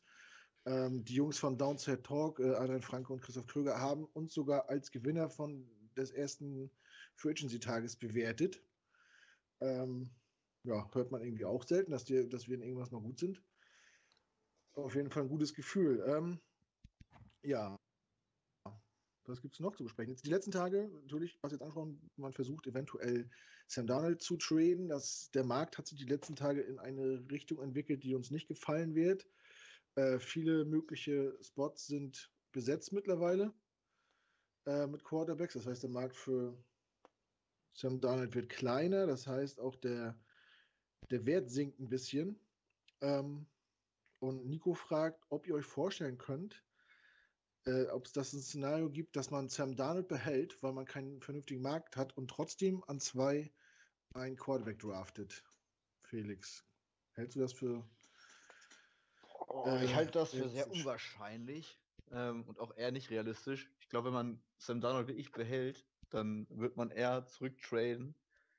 Gehe ich von aus, um noch ein paar Needs zu ein paar mehr Picks zu bekommen. Vielleicht auch schon dann Picks im, äh, der, im nächsten Draft weil du einfach wieder ein Jahr länger noch wieder Verträge von Rookies hast, noch ein bisschen mehr Munition bekommst, um dann vielleicht nach vorne zu traden, wenn du, äh, dann sollte es mit Darnold dann nicht klappen im Jahr darauf, äh, einen Quarterback hast, den du unbedingt haben möchtest, falls du dafür dann äh, ja nach oben traden musst.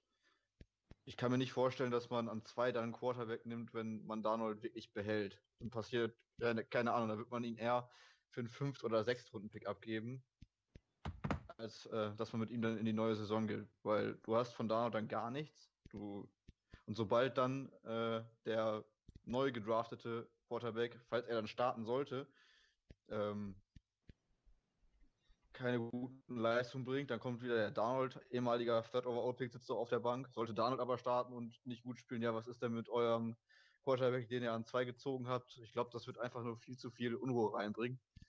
Deswegen gehe ich davon aus, dass entweder Darnold dann wirklich günstig in Anführungsstrichen verscherbelt wird oder dass wir dann, wenn wir Darnold behalten, wirklich ähm, ja mit Backtraden oder was anderes an zwei machen. Ich kann mir nicht vorstellen, dass wir Darnold behalten und an zwei einen äh, Quarterback nehmen. Wobei ja. ich es auch gar nicht schlimm finde, wenn wir Darnold behalten, nebenbei. einer der wenigen, weil das gerade ja. immer so Ding ist, so schade. Ja, du, bist, du bist nicht einer der wenigen, da gibt es ganz viele von diesen, von diesen Darnold-Jüngern. Verschiebt Aus eure Patronen, für die Diskussion haben wir noch ein bisschen Zeit. Scheinbar. Aber mich, was ich, was ich aber äh, traurig finde, also unabhängig davon, ich kann Sam Believer auch nicht verstehen, weil es einfach keinen Sinn ergibt. Aber das ist noch eine andere Sache. Ähm, jetzt bei Twitter lese ich, dass Leute ähm, oder dass Teams für Gardner Minshew äh, jetzt irgendwo angerufen haben. Also jetzt mal ehrlich, wenn Gardner Minshew vor Sam Darnold getradet wird, dann weiß ich auch nicht, was der letzte Sam Believer noch, noch belieben soll. Ähm, das wäre echt, das wäre echt hart. Also wenn jetzt irgendein Team kommt, einfach weil die Jets äh, zu lange warten, weil die Pro Days sind Ende März von BYU und von Ohio State, meine 26. und 30. Ähm, wenn man jetzt zu lange wartet und dann kriegst du nachher für Sam Darnold gar nichts mehr, dann muss man das im Endeffekt auch mal General Manager Joe Douglas ankreiden. Man muss ihn nicht immer nur in den Himmel loben und sagen, es ist alles toll, was er macht, sondern man darf die auch kritisieren, auch als Fan, ähm, ohne dabei gleich äh, irgendwie über die Franchise herzuziehen oder sowas.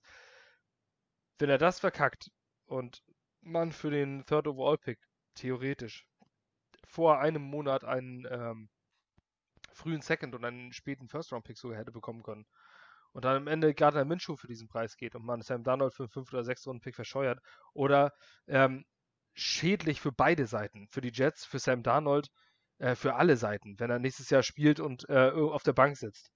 Ähm, äh, die Idee, ich, ich kann Leute verstehen, oder was heißt, ne, verstehen nicht, aber ähm, ich, I get it, sage ich mal, wenn man sagt, ich möchte gerne Sam Darnold behalten. Ähm, aber Sam Darnold behalten und ihn gegen einen Rookie ausspielen zu lassen, ist absoluter Irrsinn und Unsinn und wird nicht passieren. Das ist einfach bodenloser Schwachsinn. Weil äh, dann hast du einen Spieler, den du, den du am Ende für nichts mehr hergibst. Ähm, Compick wahrscheinlich auch nicht kriegst, weil du den Compick kriegst ja nur, wenn du keinen Spieler holst. Also wenn man nur Spieler abgibt. Vereinfacht gesagt. Ähm, das ergibt keinen Sinn. Also Sam Darnold muss entweder weg oder man muss ihn als Starter behalten. Eine andere Variante ist absolut sinnbefreit. Maren brauche ich nicht fragen, aber wie ist, wie ist deine Meinung? Kannst du dir das vorstellen? Sam behalten und trotzdem an zwei ein QB picken? Ja, vor ein paar Wochen konnte ich mir das noch vorstellen, aber äh, Basti hat schon recht mit seiner Argumentation. Es würde halt Sam Donald nichts helfen. Ähm, also weder dem einen Quarterback noch dem anderen. Also weder dem Rookie noch Sam. Das stimmt schon. Ähm, von daher, also ich habe jetzt, man hört ja immer Gerüchte. Ähm, ich sag mal so, es gibt halt einen äh, äh irgendeinen Scout-Trainer, der gesagt hat, der wirklich gesagt hat, Donald stinks. So. Von daher, ich kann mir auch vorstellen, dass es einfach kein adäquates Trade-Angebot im Moment gab. Ne? Also dieses Second äh, Round Pick oder den, den, den, äh, tiefen First vielleicht gab es ja wirklich nur Fifth, Sixth Round Picks Angebote und da Douglas gesagt, mache ich im Moment nicht und er wartet einfach ab, weil es nichts Besseres gab. Ähm, und ob dieses, äh, ob der das wirklich sagt, von wegen, wir wollen erstmal alles evaluieren, das sind ja auch immer nur Gerüchte von, von äh, Insidern, die irgendwelche nahen Sourcen haben, die dann äh, alle total top informiert sind. Ähm, ich habe heute bei Twitter auch schon wieder gelesen, dass äh, die Jets total committed sind für Sam für die Saison. Dann hätten sie es schon längst gesagt. Also das ist auch Schwachsinn. Ähm, weil dann äh, kann man äh, äh, das offiziell machen, dann kann man den Trade Value von unserem Second, äh, Second Overall hochtreiben, bis in so eine ermessliche, also äh, keine Ahnung, ich weiß es nicht, ich glaube, sie sind sich immer noch unsicher, sie evaluieren alles, wenn jetzt zum Beispiel die Jaguars richtig sinnbefreit sind und doch Zach Wilson nehmen und uns Trevor Lawrence in die Hände fällt, kann ich mir kaum vorstellen, dass wir nicht Trevor Lawrence picken, nur weil sie vielleicht vorher gedacht haben, intern, ah, also Sam würden wir wohl nochmal eine Chance geben, äh, weil dann wärst du ja noch irrer als die Jaguars. Ähm, von daher, wir müssen es abwarten. Ich glaube auch immer noch nicht, dass Sam unser Quarterback nächstes Jahr äh, oder diese Saison, nächste Saison, dieses Jahr wird. Ähm, würde ihm nicht helfen. Ich glaube, er braucht einen äh, kompletten Neustart auch für seinen Kopf ähm, und für sich als, als, als Mensch, als Person, als Spieler. Aber wir werden es sehen. Es würde mich jetzt langsam auch nicht mehr wundern, wenn wir mit Sam nicht so in die Saison gehen. Aber es wäre dann relativ. Es hätte so ein bisschen einen komischen Beigeschmack, weil es sehr unprofessionell aussieht, wie man das, die Sache angegangen ist. Aber nur meine Sicht, war meine Sicht so. Hm. Ja, ähm, der Herr Bonner meint, er kann sich gut vorstellen, aus Kostengründen, man braucht ja so ein Backup und ein Veteran-Backup ist teuer und Sam ist noch bezahlbar. Ähm, ausgeschlossen. Ja, ich, ich sage das, ich, das sage ich jetzt auch, aber das ist absolut ausgeschlossen, weil ähm, du behältst doch einen, du behältst, du, du, würdest, das ist ein Schaden für alle. Wenn du Sam Darnold behältst und ihn gegen einen ähm, Rookie ausspielen lässt, dann kann man doch nur verlieren. Dann können die Coaches, dann kann der GM verlieren und die Quarterbacks können nur verlieren. Niemand gewinnt da. Denn wenn Sam Darnold dann plötzlich gut ist, dann hast du einen Second Overall Pick verkackt. Genau. Dann wird ja. der General Manager sofort entlassen. Wenn der, äh, wenn Sam Darnold sich durchsetzt. Wenn der Rookie sich durchsetzt, dann ist Sam Darnold am Ende des Jahres ein Third Overall Pick, der in sein viertes Jahr ging und von einem Rookie geschlagen wurde. Dann kriegt er gar nichts mehr. Wir kriegen keinen Pick und Sam Darnold kriegt keinen Vertrag. Es ist eine Lose-Lose-Situation. Diese Situation genau. wird nicht passieren. Sie ist ausgeschlossen. Denn es gibt keinen einzigen sinnvollen Grund, wie sich das ins Gute auszahlen sollte. Für beide Seiten. Ja, sehe ich ähnlich. Äh, da hat keiner was von. Genau dieses. Das würde sehr, selbst, das würde viel zu viel, zu viel Unruhe bringen, wie sie sagt, von außen die Medien. Äh, die werden, würden permanent miteinander verglichen werden. Jeder würde jede Woche in Frage gestellt werden. Gerade weil die auch so hoch gepickt worden sind und äh, ja. Auch intern. Man merkt das ja jetzt schon bei den Broncos, weil der Lock mal ein Zweitrunden-Pick war, ob sie dem jetzt noch ein Jahr eine Chance geben und so. Selbst da könnte ich mir vorstellen, dass ein Lock getradet werden würde, wenn die Broncos in Runde 1 einen Quarterback nehmen. Einfach weil auch da Draftkapital drin steckt. Man muss dem Spieler ja auch irgendwo, man darf dem Spieler auch nicht diese massiven Steine im Weg legen. Also wenn du Second Overall Pick draftest, dann wird, dann wird erwartet, dass er startet. Wenn er nicht startet in seinem ersten Jahr und danach auch nicht, dann wird der General Manager entlassen. Und zwar zu Recht. Und äh, weil so einen Pick darfst du nicht verkacken. Äh, das, das, das, das, geht nicht. Das ist einfach, äh, das würde Sam Darnold massiv schaden und das wäre das Schlimmste, was man ihm antun könnte. Wenn man ihn betteln lässt gegen einen Second Overall Pick. Ja, also Schlong fragt äh, zu dem Thema noch, ähm, ob wenn wir einen zweiten Quarterback draften, ob man dann trotzdem sich noch einen Brücken-Quarterback, ich denke mal, er meint irgendwie einen Veteran oder Mentor holen sollte, damit der, äh, der Rookie nicht gleich äh, starten muss. Äh, ja, oder kannst, Marvin, du, ja. kannst, kannst, du immer machen, klar. Also je nachdem, was wann Sam dann weggetradet wird, ob das vorher passiert oder dann während des Drafts noch oder wie auch immer. Ähm, aber natürlich, wir brauchen natürlich auch ein Backup. Ähm, ich weiß gar nicht, wer ist denn jetzt eigentlich unser Backup? Also der dritte, weiß ich gar nicht. Ist das dann James Morgan? Ja, ne? Mike? White. Der große Mike, Mike White. Mike White, genau. Vielleicht wird es ja noch der große James Morgan, man weiß es nicht. Und das wird natürlich meiner Meinung nach nicht reichen. Du brauchst natürlich noch einen Veteranen-Backup, ne? ähm, wer auch immer das dann sein wird. Ähm, aber ja, definitiv. Also das wird auf jeden Fall noch kommen. Davon kannst du ausgehen. Mhm. Ja, werden wir sehen. Ähm, ja, Fragen habe ich nicht mehr. Wir wollten eigentlich noch die anderen Teams in unserer Division durchgehen, aber ich sehe schon, wir haben anderthalb Stunden. Ich denke, das langt dann auch, bevor ihr einschlaft zu Hause. Ähm, machen wir. Äh, aber Patriots Bashing machen wir einfach ein anderes Mal. Das wird ja nie lang. Knut, eine ganz wichtige Frage an dich. Stone Cold ja. Steve Austin gegen Bret Hart. Wer gewinnt? Äh, der Kampf wird abgebrochen, weil Stone Cold Steve Austin ohnmächtig wird im Sharpshooter. WrestleMania, okay. Hm, ich weiß es nicht. Ja, legendär. Ja, äh, wenn ihr wirklich mal einen Wrestling-Podcast hören wollt, dann schreibt es einfach in die Kommentare. Lasst uns wissen. ich weiß noch nicht, wie wir den gestalten, aber vielleicht können wir da irgendwie so ein QA draus machen oder so. Keine Ahnung. Wenn ihr Bock drauf habt, demnächst wird es eh ein bisschen, bisschen äh, langweiliger in der NFL, da können wir das vielleicht mal einbauen, wenn ihr wollt. Und ich habe übrigens keine Bret Hart-Bälle wie beim letzten Mal äh, großspurig rausposaunt. Na, aber nichtsdestotrotz, bis dahin haben wir natürlich auch was. Wir haben bei uns über den Content Scouting, über die Seite können wir, kannst du, könnt ihr immer über Spieler lesen. Wir sind noch nicht so ganz äh, entschlossen, ob wir dann einfach nur diese Spieler insgesamt im Profil zu behalten oder noch einen größeren Überblick machen. Ähm, guckt sonst mal bei Scoutradar vorbei von Schema FF. Einmal Scoutradar bei Schema FF bei Twitter reingucken. Die Website habe ich leider nicht parat. Ansonsten geht es bei Google ein, findet sie auch. Da könnt ihr zumindest äh, in der nächst, demnächst langweiligen Zeit ein bisschen was über die Draft Prospects wissen und mal gucken, wen die Jets da so holen können. ja, auf jeden Fall den Undertaker als Pass-Rusher habe ich hier gerade Ach, der ist doch viel zu langsam. Den musst du als Defensive Ja. Tackle nehmen. Ja, aber, der, aber, aber von dem laufen ja alle weg. Also. ja, Alex, äh, Quatsch, Sascha schreibt noch, er hätte gerne Alex Smith als äh, Backup-Quarterback. Würde ich mich darüber freuen. Ich glaube, der will aber irgendwo nochmal starten. Ja, das wollte ich sagen, ja.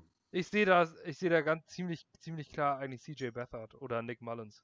Einen von Ja, den ich- 49ers äh, Backups. Die halte ich für gültig. Ich denke, die kannst du für anderthalb, zwei Millionen kriegen für so einen Minimum-Deal. Und ähm, CJ Beathard zumindest und Nick Mullins, die haben jetzt nicht so viel kaputt gemacht bei den Niners. Keine Spiele gewonnen, aber ist auch nicht die schlechtesten. Ich denke auch, das, das wäre sinnvoll. Ja, auf jeden Fall. Äh, Okay. ja, ist Wrestling doch- ist auf jeden Fall ein Thema bei euch, lese ich hier. Ähm, mal gucken, wir müssen uns was einfallen lassen für die Zukunft. Was meinst Gut, du denn, was meinst du denn, wer der beste, äh, wer wäre der beste Pass-Rusher? Ehemaliger WWF-Wrestler, also jetzt nicht irgendwelche was von dem modernen Shit. Dwayne Johnson. Der war es ja schon in echt beim Football nicht. ja, das Ich, ich glaube, ich glaube eher an den Ultimate Warrior. Ja, der ist jetzt unkoordiniert nach vorne. Der hat ja nicht geguckt, wohin läuft. Der ist einfach nur gerade ausgelaufen. Ah. Und die Offensive Line aus den Nasty Boys, das wäre doch. Oder, nee, oder den Bushwhackers, die haben zumindest einen guten Swim.